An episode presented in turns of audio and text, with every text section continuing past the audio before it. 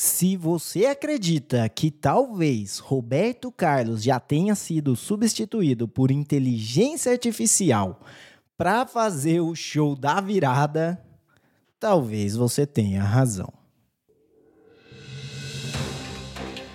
Bem-vindo, terapeuta da conspiração, ao episódio de número 66 do Terapia da Conspiração Podcast. Eu sou Ariel Barcelos, falando diretamente do sertão andino. E é só eu mesmo hoje, então, é. Feliz ano novo para você que está ouvindo. Primeiro episódio do ano. O Davizão ficou perdido aí nos, nos fogos e não pôde estar aqui conosco hoje. Mas eu farei o possível para que a gente possa ter aí um, é, um episódio descontraído, dinâmico e talvez até, se a gente conseguir, interessante.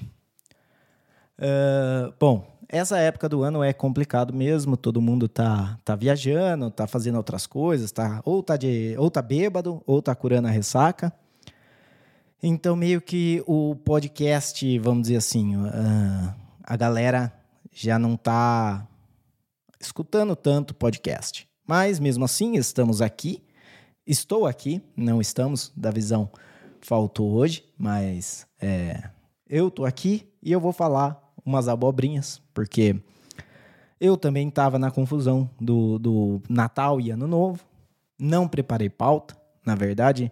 A gente ia fazer um, um episódio com as nossas previsões para 2024, isso vai ficar para a semana que vem. Essa semana, você eu aqui groselhando, sei lá, por 40 minutos, uma hora, e, e vamos ver o que que sai.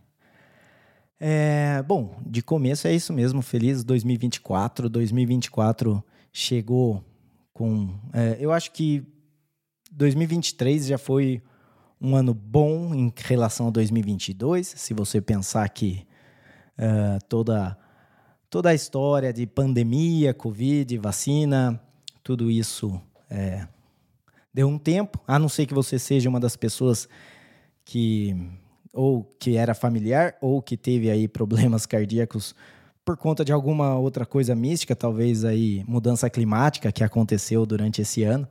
É, mas de resto, tipo, a gente não teve lockdown, não teve mandato de, de passaporte de vacina, nada disso. Então estamos caminhando para 2024, que é um ano que vai vir cheio de, de conspirações, porque tem muita coisa acontecendo. Guerra na Ucrânia, por mais que a galera queira jogar para debaixo do tapete, ainda está acontecendo e qualquer hora eles podem querer trazer isso à tona. É, não acabou ainda. Temos a, a guerra Israel-Gaza, é, que também não está longe, não não não está perto de acabar, pelo menos não definitivamente, mesmo que se faça trégua, eu acho que uh, uma solução definitiva para a região. Tipo, não teve até hoje, não tenho por que acreditar que 2024 vai ser o ano que vai ter essa, essa solução mágica aí para resolver todos os conflitos. Até porque toda a solução vai vir das mesmas entidades que causaram todo o problema, certo? Porque o problema foi começou com a região sendo parte do, do Império Otomano, daí o, o, a Inglaterra deu o, o, o, o território para os judeus fazerem aí o Estado de Israel, desde que eles não, sei lá se deu ou só foi conivente com eles irem para lá, não, não tá muito claro isso na carta lá do da pós Primeira Guerra ou ainda estava no final da Primeira Guerra, falando que os sionistas podiam ir para lá é, desde que eles não atacassem nenhum direito civil. Daí os caras compraram terras lá de pessoas que não moravam lá, porque toda a região durante o Império Otomano era, era dominada tipo por como se fosse lords, né? Então ali quem estava morando não eram os lords, eram os vassalos. Então os, os sionistas só, só tiveram que comprar desses lords a terra e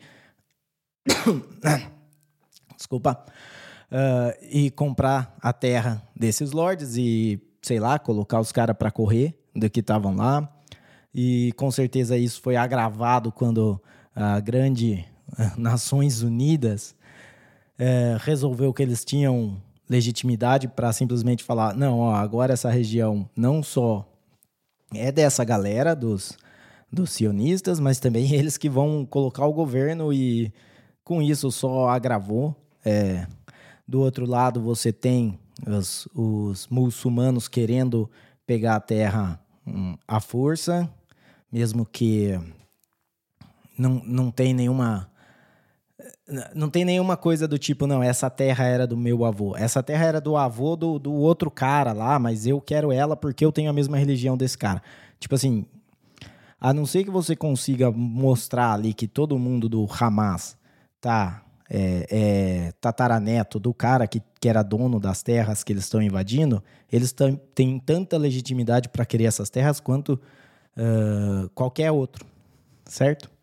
Porque e daí você tem, ó, nossa, teve um, um cara, um repórter, não é um repórter, é desses que fazem, que eles fazem esses monólogos no começo, tem esses programas que fazem um monólogo, e o cara falando assim, tipo, ó, os, os caras de, de Gaza, os palestinos, eles têm que, que, que ficar de boa.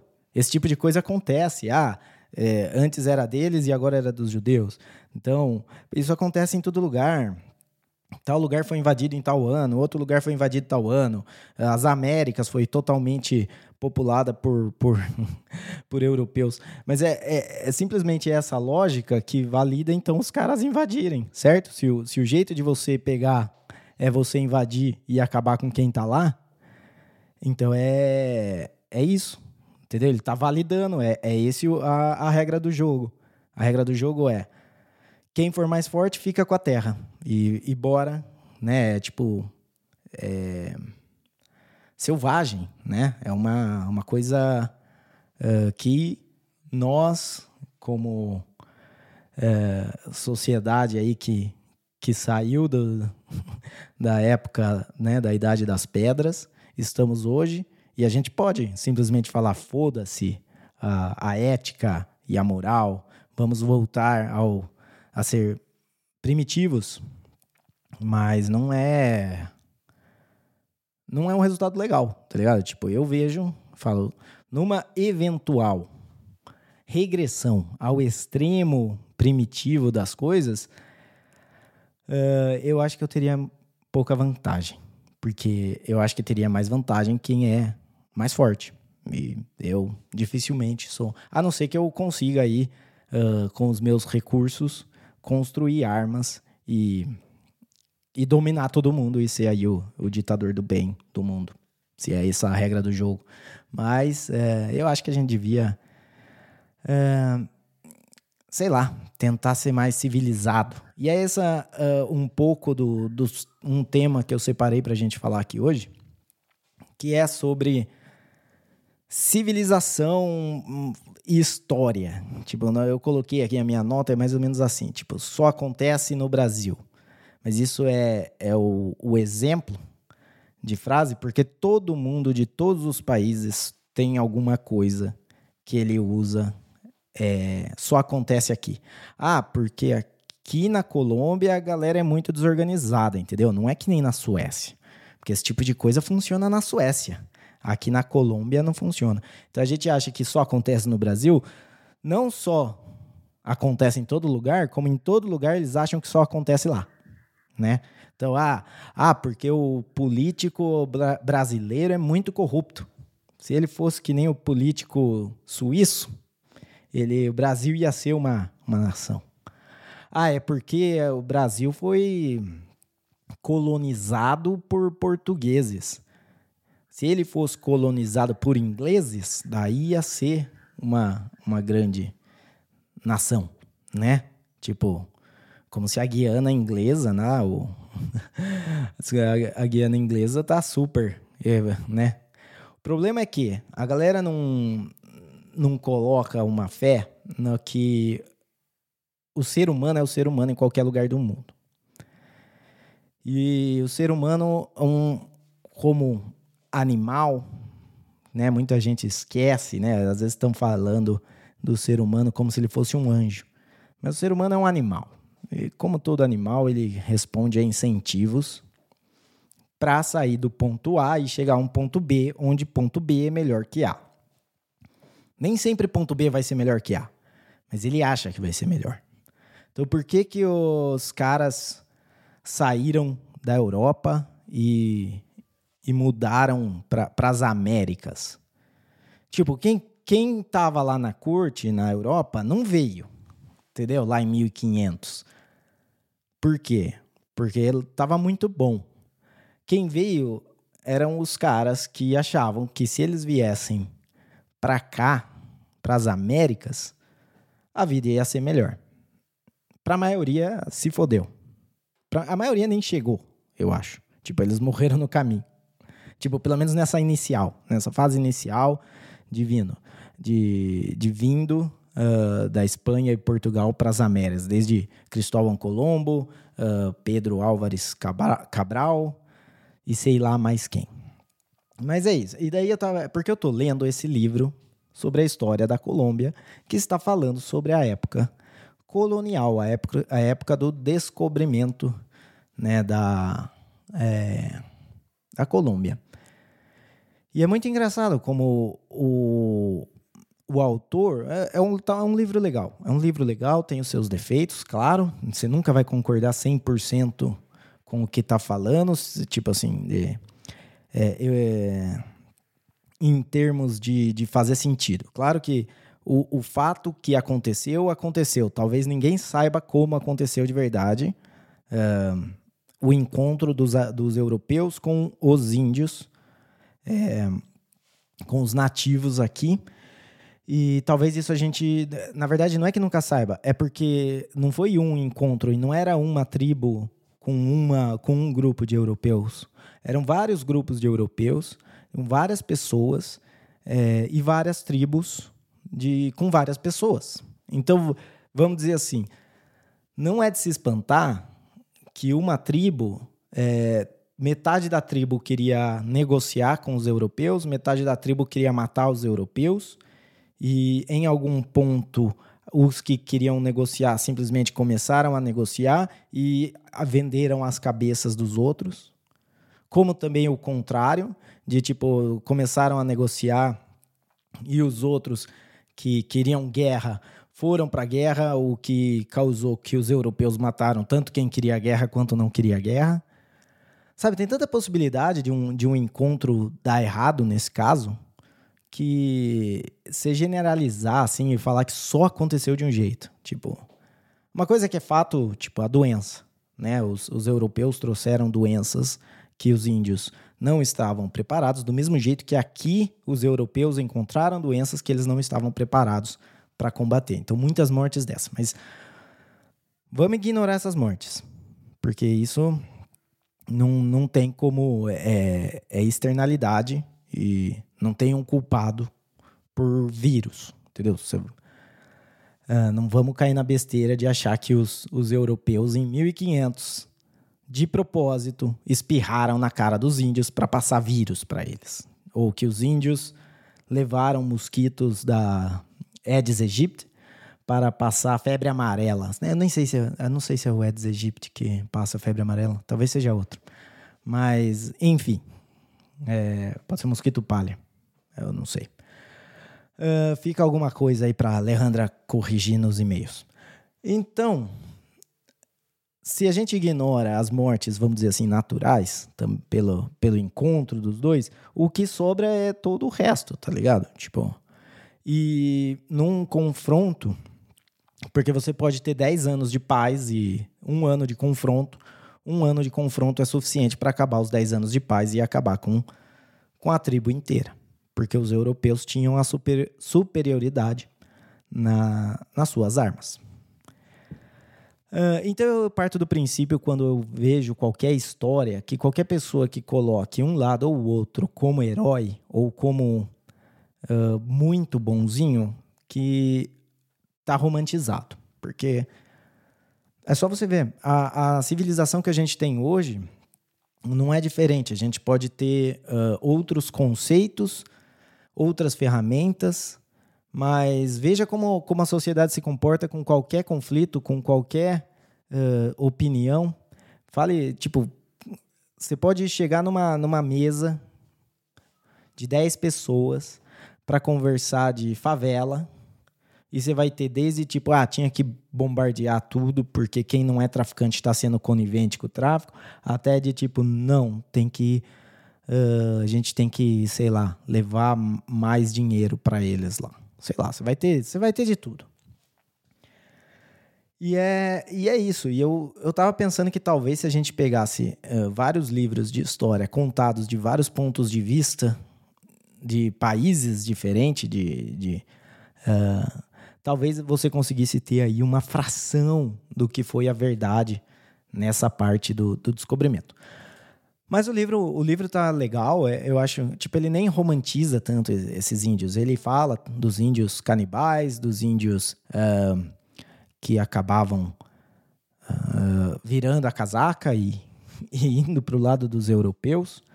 É, mas tem parte que ele realmente coloca, vamos dizer assim, a culpa das Américas, é, da Colômbia ter dado errado e não ser uma potência mundial por conta de algo que aconteceu nesse primeiro encontro, ou que começou nesse primeiro encontro.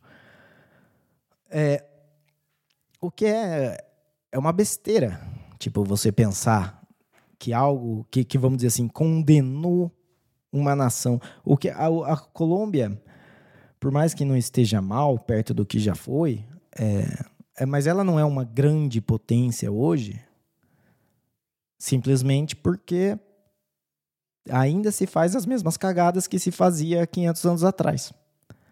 Não porque fez há 500 anos atrás, mas porque mantém o, o mau hábito da burocracia excessiva, de uh, leis que não fazem sentido, de regulações, muito embora comparado com o Brasil, esteja uh, muito à frente do Brasil, quando você vê a Colômbia em relação a, a outros países, é, é difícil você pensar que não, não seja isso. Tipo, ah, a Colômbia tem um sistema de saúde, está funcionando melhor que o, que o Brasil. Porém, ainda poderia ser muito melhor. Tipo, é só você deixar que, a, que as coisas aconteçam uh, através de pessoas que querem resolver o problema. Agora, se a pessoa quer resolver o problema e o que esses lazarentos fazem é escrever lei para proibir você de comer mostarda, para proibir a mostarda de ser vendida no supermercado, o que, que você quer esperar desses caras? Né? Agora, começou agora uma lei hum, esse ano que empresas de fora que vendem coisas na Colômbia é, dependendo de quanto vende, de quantos clientes tenham, de como seja tudo um, claro que é tudo super claro, né? De pessoas que super entendem como funciona isso, né? Mestres da, da economia. Então, uma empresa de fora, chinesa, tipo a Shine, que atue na Colômbia, mesmo que não tenha nada na Colômbia, não tenha um bem na Colômbia, a única coisa que eles fazem é vender produtos para colombianos, vai ter que pagar imposto de renda na Colômbia. Tipo, mano, e aí, qual que é a desculpa? Entendeu? Porque qual é a desculpa para você fazer isso? A não ser, tipo, eu não quero que vocês comprem da China ou, ou dos Estados Unidos ou de quem seja. É, porque normalmente você fala, não, você paga imposto porque é o contrato social. Isso volta para você como, uh, como serviço. Mas e quando você não está nem aqui? Entendeu? É, é simplesmente para. É tipo assim, ó. Você quer que eu. Eu sou a máfia daqui. Se você quiser vender para o meu gado, para minha, né? Vender para os meus súditos aqui, você tem que pagar a minha parte. Senão eu vou eu vou deixar outro cara vender. Então, e quem está preocupado com a população? A população estava pegando os bens mais baratos e conseguindo é, muitas vezes empreender, né? Porque muito desses uh, casos que você compra da China, a pessoa que compra bastante, ela compra porque ela tem um negócio que depende disso. Então, por exemplo, eu não compro da Shine, mas eu posso entrar no Mercado Livre e comprar de alguém que compra da Shine. Eu vou pagar um pouco mais caro, mas eu não vou estar tá negociando com a Shine, eu vou estar tá negociando com esse cara aqui que tem o selo do Mercado Livre por trás que me garante e que me dá é, 30 dias para devolver se eu quiser. Então, por conta de ter esse respaldo, então eu prefiro pagar um pouco a mais e comprar. Esse cara do Mercado Livre, então ele, ele é um, um, um homem do meio que está ganhando, ele está ganhando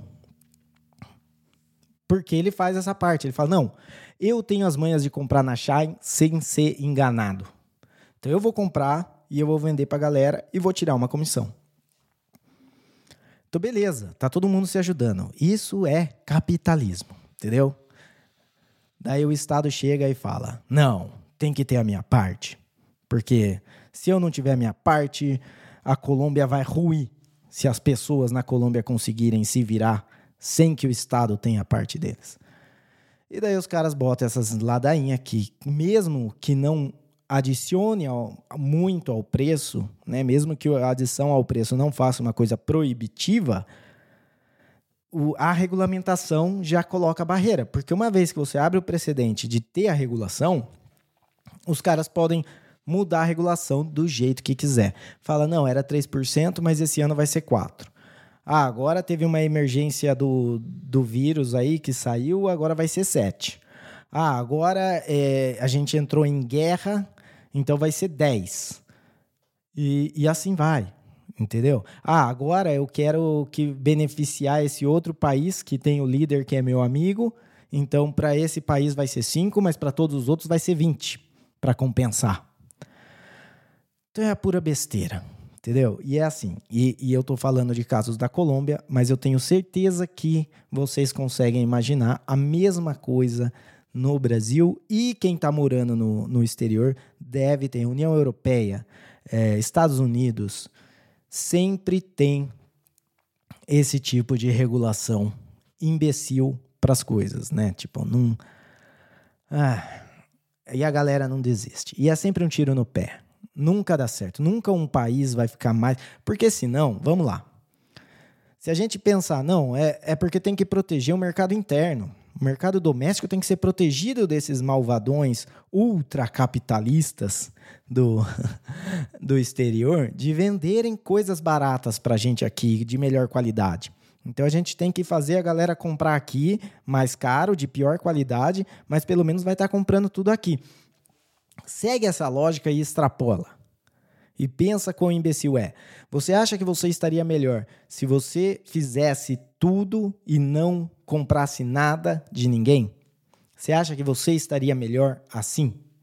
Porque esse, esse é o final. Se você extrapolar, né? Se você pega e você restringe o comércio apenas dentro de um país e isso melhora, se você restringir o comércio dentro de uma casa, ele vai melhorar mais ainda. Ou se não, você fala, ah, não, é porque tem um limite. Ok, qual que é esse limite? E por que, que o limite é na fronteira do país? Provavelmente não é. Porque a fronteira de um país é, é arbitrária e varia de país para país. Certo? Então não tem sentido que se faça esse tipo de coisa. É, isso só gera. É um, é um processo descivilizatório. É que nem você pensar.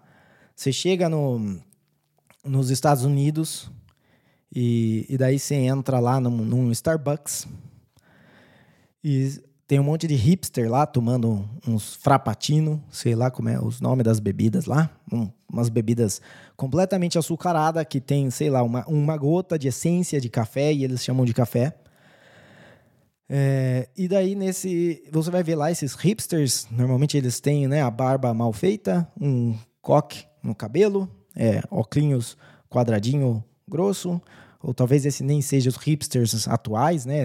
Esses são os hipsters de 10 anos atrás. E eles estão tudo tipo com um MacBook, um iPhone, AirPod nas mesas do, do Starbucks. Por quê?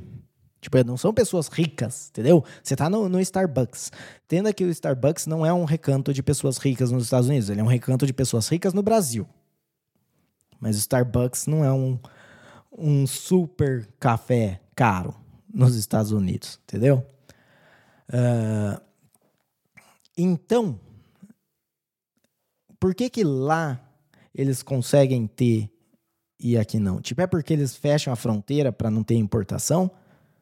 Porque o que a gente sabe é que eles importam pra caralho de tudo quanto é lugar. Até por isso que eles tiveram um grande problema durante a pandemia com uma disrupção da, da, da cadeia de suprimentos, certo? Uh, muito mais, vamos dizer, visível que outros países que não têm tanta dependência. Aí é outro fator, entendeu? Porque uh, eu acho que isso vai das pessoas consumirem o que quiserem e terem a segurança que quiserem.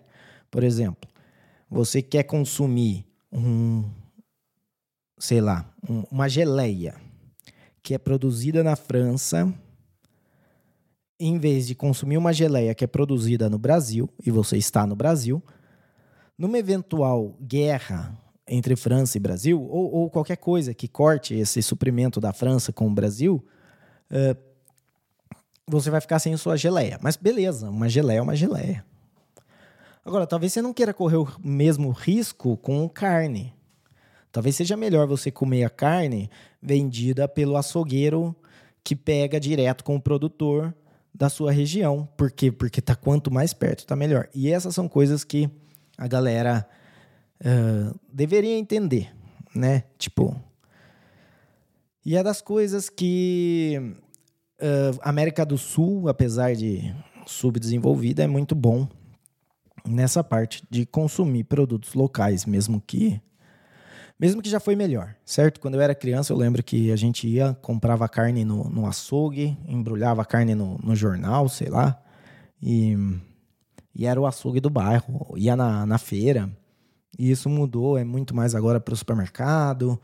Carne uh, vai depender aí da, onde você consegue, mas normalmente a galera pega é, de alguma marca grande, sei lá, JBS, JBS, sei lá, whatever.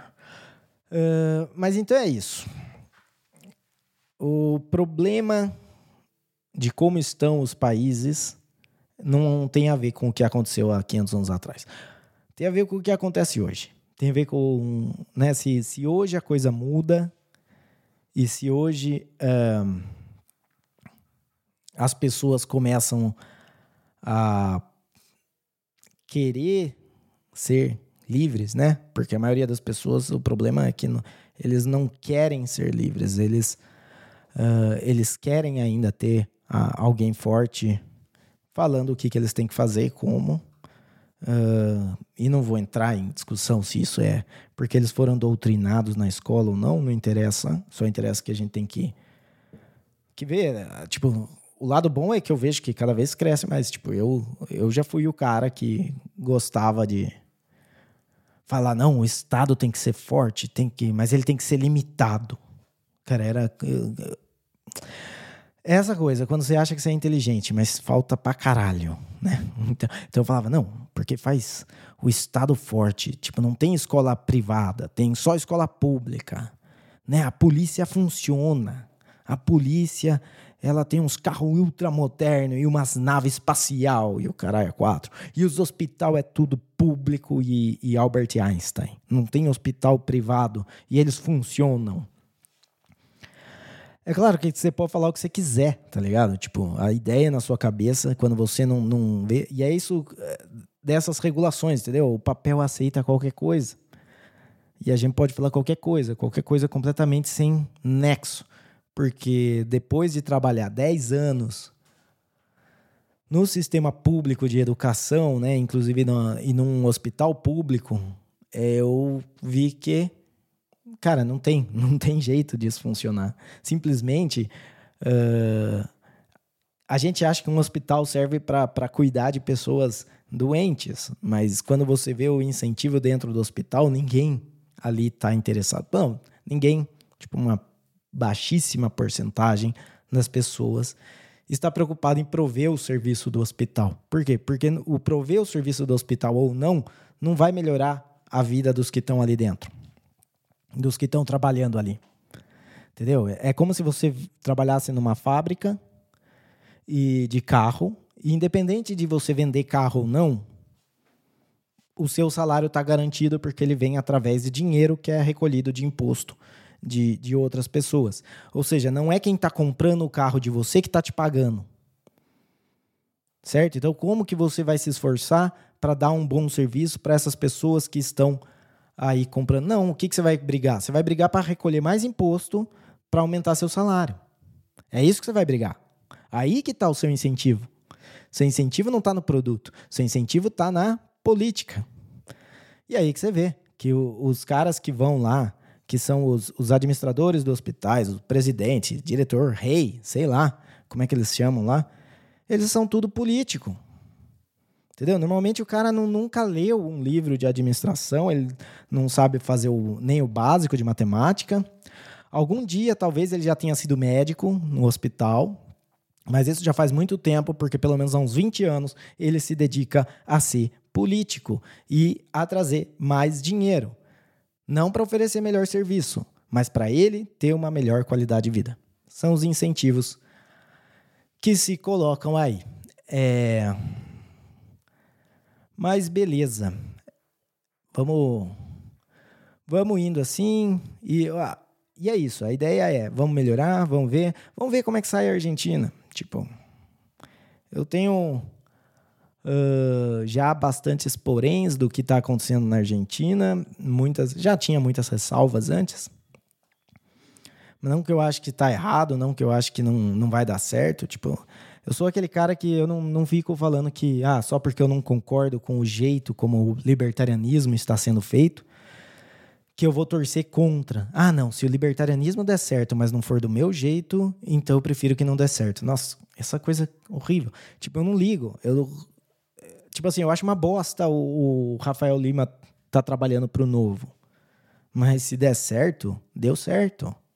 Entendeu? Eu prefiro que ele me prove errado e prefiro que ele consiga realmente uh, desregulamentar o Brasil e deixar o Brasil pelo menos num estado melhor do que está hoje do que uh, do que qualquer outra coisa. Se daqui 10 anos o Rafael Lima tá lá e ele é só mais um deputado fazendo dele e brigando pela, pela, pelos benefícios deles, pelo privilégio, eu vou falar aí, tá vendo? Eu avisei. Claro que eu vou falar. Mas eu prefiro que não aconteça isso. Eu prefiro que ele realmente dê certo. Né? Tipo, ele ele com certeza acha que esse é o caminho. Tipo, não é como se ele tivesse precisando de dinheiro que ele foi para política. Talvez o quê? Ele estava precisando de um pouco de dor de cabeça. Então ele falou: vou me, vou me mudar para São Paulo e me candidatar para prefeito. Cara, ninguém que quer uma vida boa faz isso. Entendeu? Você só faz isso se sua vida já é uma merda. Ou se você acha que realmente tem chance de mudar aí, como é o caso. Uh, eu espero que seja o caso do, do Rafael. Uh, que ele não se torne outro Kim Kataguiri da vida aí. É, mas beleza, gente, vamos fazer alguns avisos aqui, como sempre. Deixa eu só tomar uma água antes. Então, se você quiser mandar uh, um e-mail pra gente contando o que, que você acha, que tipo de coisa você acha que só acontece no Brasil, né? Uh, você pode mandar pra gente no contato arroba terapia da conspiração.com. Você também pode seguir a gente no X, né? O antigo Twitter. Cara, que bosta. Até quando eu vou ficar falando que é o antigo Twitter, né? Uh, que é o nosso arroba podcast TDC. Ou então é, você procura lá Terapia da Conspiração Podcast e segue a gente, pode mandar mensagem.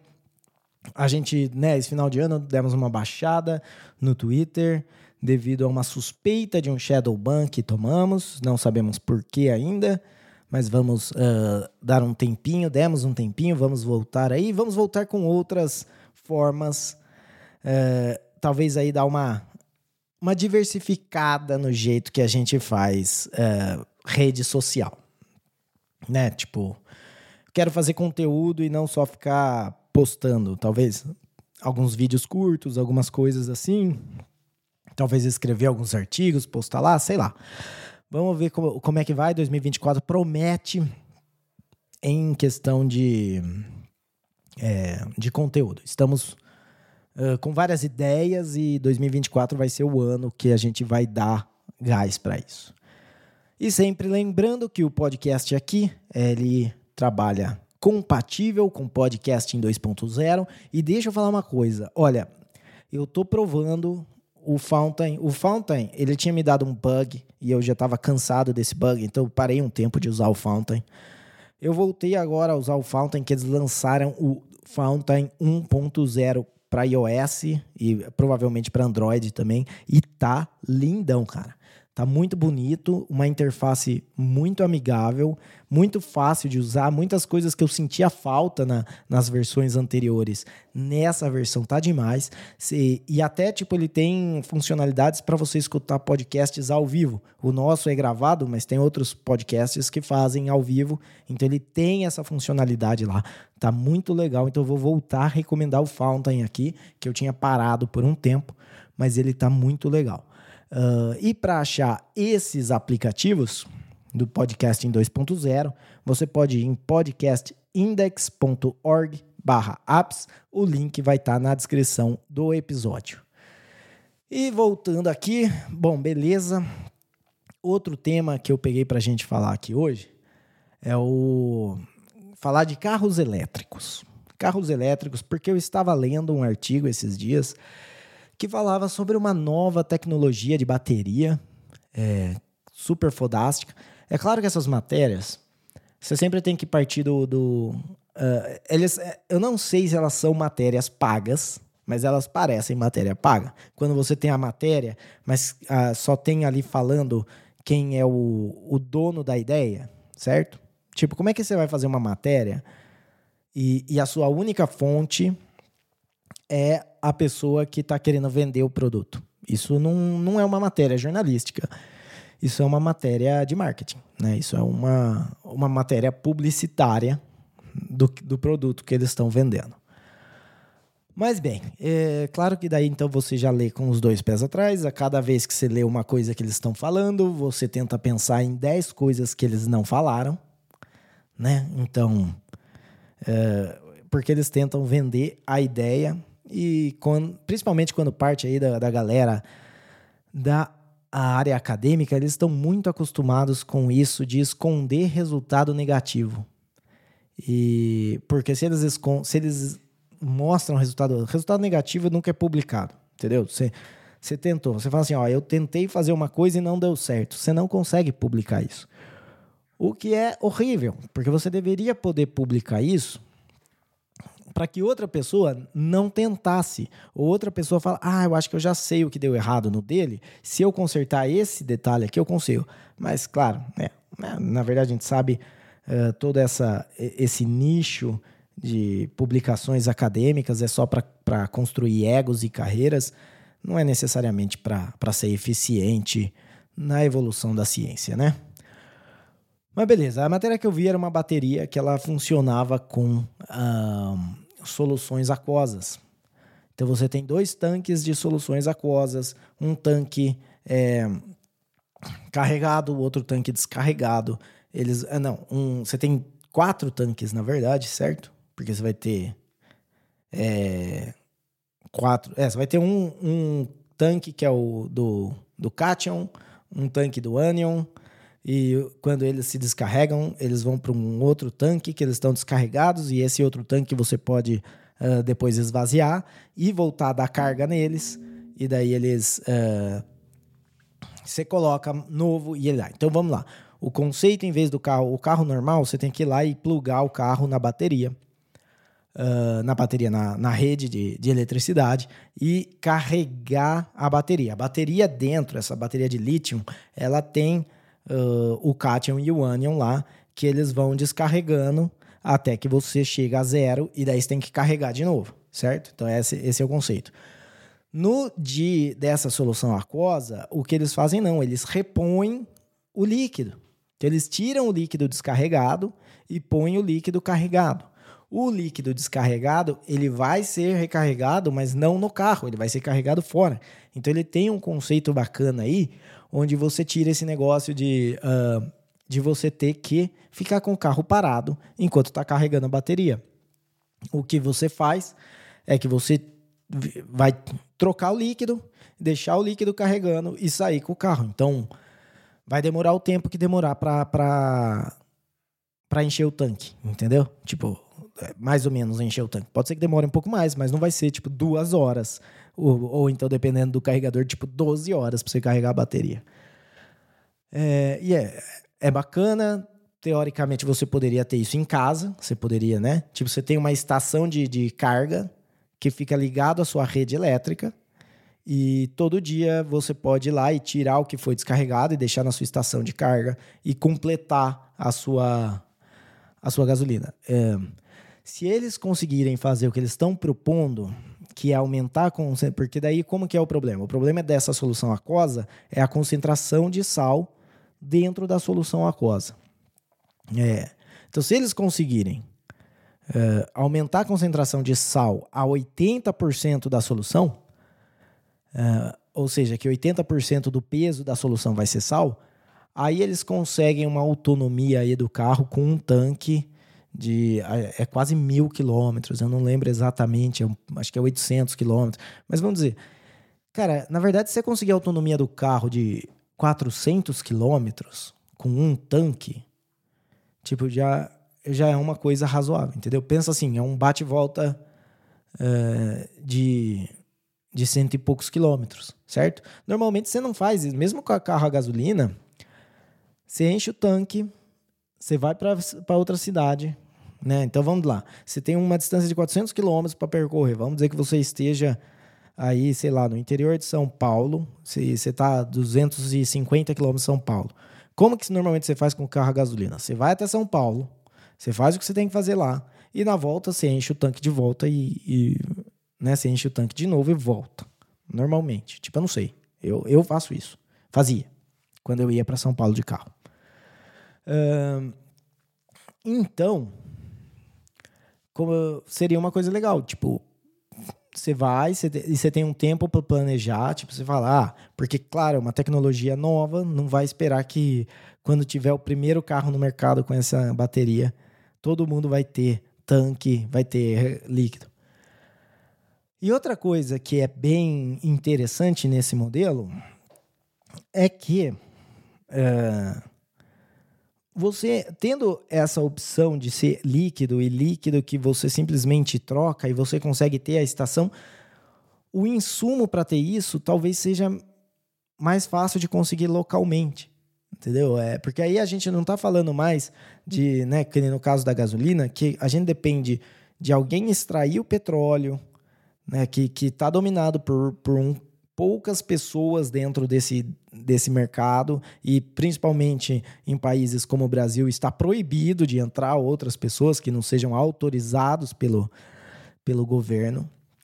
Mas pensa, se ia fazer um, um, líquido de cátion e um líquido de ânion e, e, conseguir a tal concentração, tipo, por mais que agora ninguém conseguiu fazer e esses caras estão tentando fazer, se a gente pensar talvez daqui 30 anos, é, você é, está fazendo você tá fazendo isso tipo na sua cidade, entendeu? Imagina se você conseguir que toda a, a cadeia de suprimento para você fazer o seu carro ter combustível está dentro da sua cidade. O que, que, é, que, que significa isso?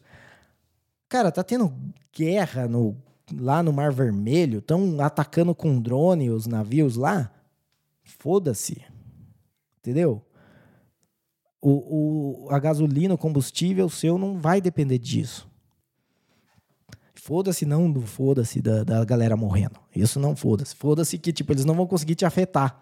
Porque hoje um grande problema que eu vejo com os combustíveis fósseis, claro que tem essa parte que eles falam do, do aquecimento global, de não sei o quê, de, de, isso aí é papinho de derrubar capitalismo, né? Não, não tem. O, o melhor de você acabar com combustíveis fósseis, e é isso que eu falo, às vezes eu acho que eles fazem essas, é, essas narrativas para deixar a galera contra acabar com combustível fóssil. Cara, eu acho combustível fóssil uma bosta, entendeu? É, mesmo que não faça nada para o meio ambiente, vamos dizer, em termos de, de, aquecimento global, eu já morei em centro de cidade, é, de cidade porte médio, assim, que eu tinha uma sacada e a sacada ficava é, marrom, marrom não, preta, de fuligem. Você passava o dedo assim, o dedo saía preto. Você limpava, No outro dia tava preto de fuligem. Toda essa merda tá saindo dos carros que estão passando ali 24 horas né, que passava ali na onde eu morava. Era encontro de duas avenidas grandes, tinha movimento tipo o dia inteiro. Então, é, é uma bosta por conta da, da sujeira. É uma bosta por conta do ruído. Nossa, barulho. Barulho de moto, mano. Escapamento de moto às duas horas da manhã. Cara, é a pior merda que tem. Entendeu? Tipo, não dá. Você chega uma hora que, que eu, uma, eu já, nesse, nesse lugar que eu morei, tipo, eu com, a, com o ventilador ligado no máximo, tipo, esses ventilador de chão assim, o barulho da rua tava mais alto que o ventilador que tava ali na minha orelha. Então, Cara, carro elétrico eu gostaria muito que desse certo, porque ele tem uns benefícios. E às vezes eu acho que eles fazem essa toda essa ladainha de ligar carros elétricos com, com verde, com energia renovável e, e Naturalex e meio ambiente e mudança climática e tudo isso. E é uma tática para boicotar os carros elétricos, porque eles sabem que se eles fizerem isso, aí a galera vai ser contra carro elétrico. E eu não, na verdade, não sou contra carro elétrico, mas uh, eu, eu sou muito a favor de carro elétrico, mas não vou ser o primeiro a testar, claro. Não vou ser dos caras que vai ter o carro explodindo na garagem lá, que nem está acontecendo com alguns modelos elétricos nos Estados Unidos. De pegar fogo, dependendo da temperatura. Não, tem umas coisas. Mas eu acho que é uma, uma tecnologia que, que tem futuro. E então, então vamos lá. Qual que é a conspiração em cima disso? Além dessa que eu acabei de falar, deles estarem fazendo uh, você ser contra carro elétrico, porque daí eles ligam isso com a Greta. E daí, como você não gosta da Greta, como você acha ela uma menina mimada e insuportável, você vai ser contra carro elétrico. Mas na verdade, carro elétrico é uma coisa legal. Tipo, cara, imagina você ter um carro que você não. Um carro autônomo. Tipo, você consegue fazer na sua casa com, com sei lá, coisas de cozinha. Você consegue fazer car da carga na bateria lá, tipo, fazer uma solução que, que pelo menos faça ele andar, mesmo que não seja 400 quilômetros. Às vezes você quer o carro só para andar na cidade, você faz eh, uma, uma solução muito menos concentrada, né? E daí ele tem uma autonomia de, de 50 quilômetros. Beleza, e talvez você leve um pouco, né? Você faz 50 quilômetros, você leva um, um galãozinho reserva para você poder andar mais uns 5 quilômetros, sei lá. E, e beleza, seria ótimo. Porque toda vez que você vai no tanque e, e enche o seu carro de gasolina, tipo, pensa em toda essa dependência que você tem dessa, uh, dessa cadeia de produção, né? Isso aí, tipo, tá saindo, né? Você tá dependendo até do shake da Arábia Saudita e você não sabe. É, com certeza você está dependendo do, do Klaus Schwab, do, do Fórum Econômico Mundial. Uh, e vamos tentar, sei lá, é, eu acho que é, é errado o jeito como eles estão querendo colocar o, o carro elétrico, de ser lei, de ser tipo da Flórida lá, a Flórida não. A Califórnia colocou uma lei é, que, que até 2026 só ia poder vender carro elétrico, não ia poder vender carro novo que não fosse elétrico. E no dia seguinte eles soltaram um comunicado que para a galera não carregar os carros elétricos porque ia ter apagão se eles fizessem, porque a, a rede elétrica não ia suportar. Mas uh, são coisas que você tem. A eletricidade, maneiras de vender, de, de gerar eletricidade, cara. Você conseguir fazer uma casa que é completamente autônoma, usando energia solar e energia é, eólica.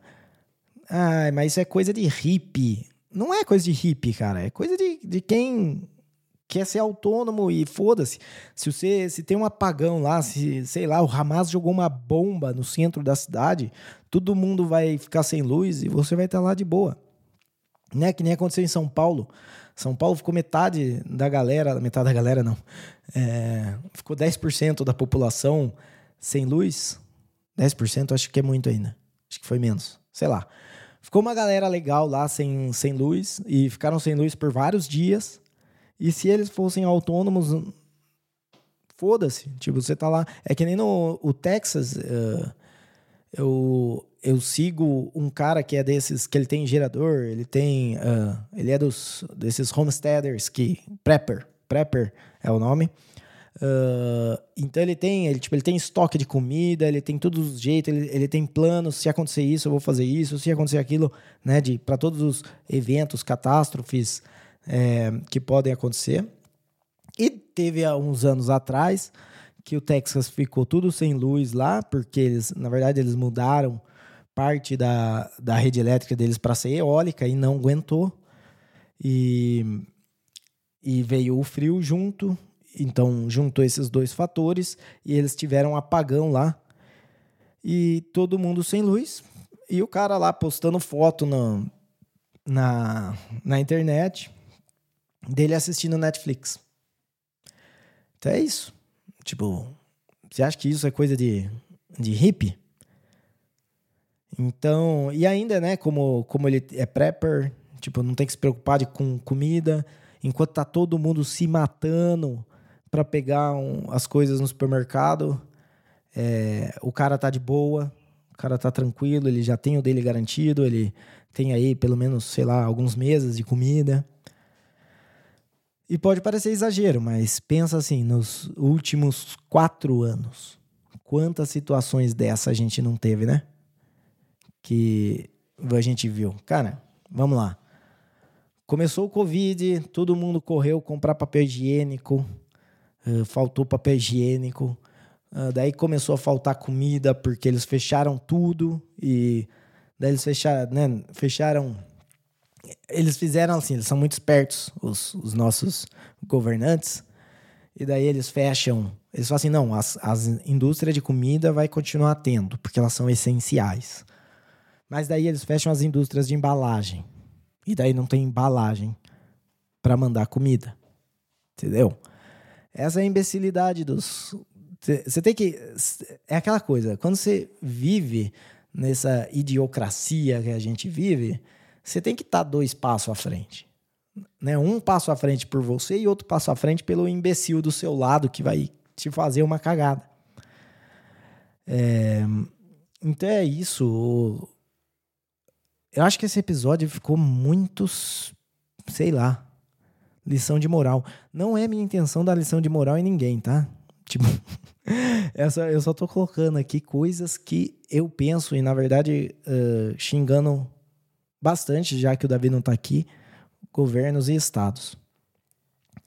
O Davi me segura um pouco quando ele está aqui para não xingar tanto, né? Porque às vezes pode, pode aparecer um helicóptero aí rondando os nossos bunkers. Não, mas é. Mas que é isso. E é só, só, na verdade, nem é lição de moral. Tipo, é, meio que mostrando pontos de vista, porque eu também tendo a achar, não, se, se a galera do, da mudança climática apoia uma coisa, então eu tenho que achar ruim. Não necessariamente. Tipo, você pode achar bom, você pode achar carro elétrico bom, só achar, tipo, é, esses que eu tô vendo explodir não são os bons, tá ligado? Do mesmo jeito que eu não, não acho vacina no geral ruim.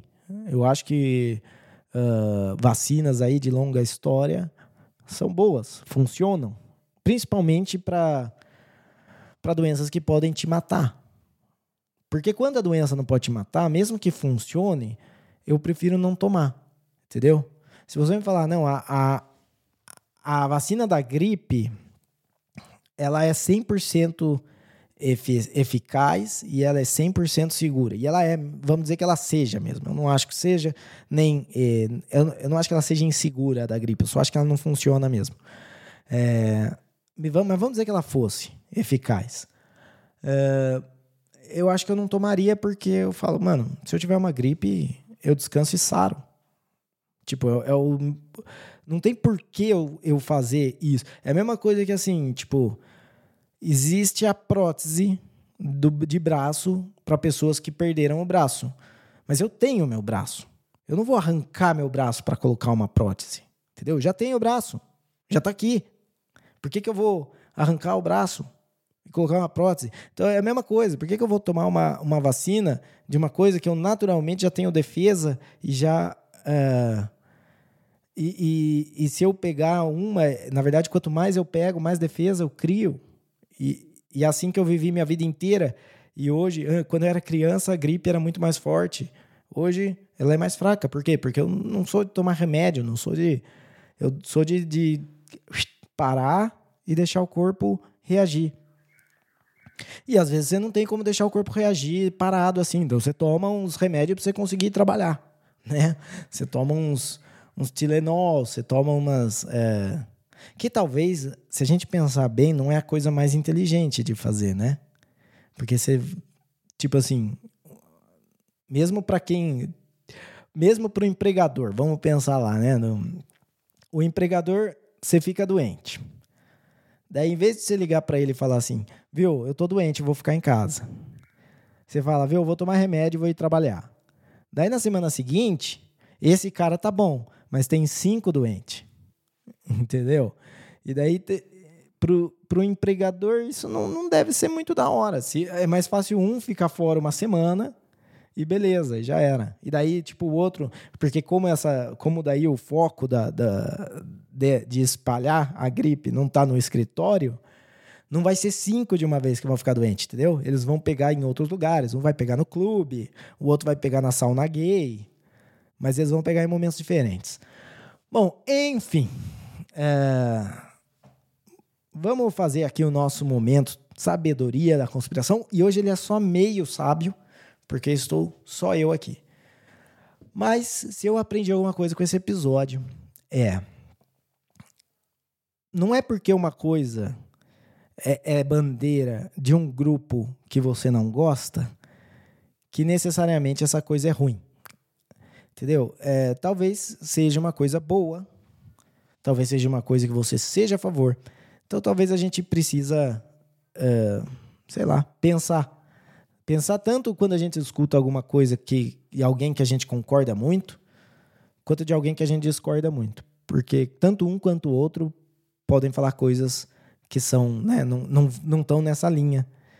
Que a gente é, que é, se a gente parar para pensar com a nossa própria, com os nossos próprios olhos, com o nosso próprio ponto de vista. Eu acho carro elétrico legal. Os carros elétricos que tem hoje são uma bosta, mas eu acho a ideia de um carro elétrico muito legal. E, e talvez você não ache, e talvez você tenha os seus motivos para isso. Claro, tem coisas, né? Tipo uma Harley Davidson elétrica. Foda-se, né? Tipo, por que, que eu vou comprar uma Harley Davidson sem elétrica? né? Tipo, o da hora da Harley Davidson é o som do motor. Você vai comprar uma elétrica? Talvez não. Mas beleza. É isso. Uh, espero que vocês tenham gostado. É, de novo, feliz ano novo, feliz 2024 para vocês. Uh, se você gostou desse episódio, recomenda para um amigo seu.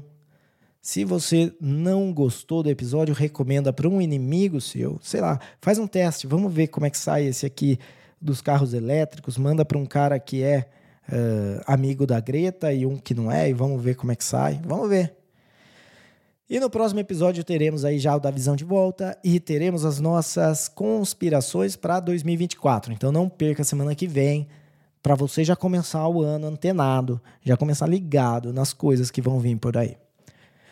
E, como sempre, segue a gente lá no, no X, uh, manda um e-mail pra gente, se você quiser. E se a gente falou alguma verdade aqui, nossa, eu falei com um sotaque horrível, pera aí. E se a gente falou alguma verdade aqui, saiba que foi sem querer.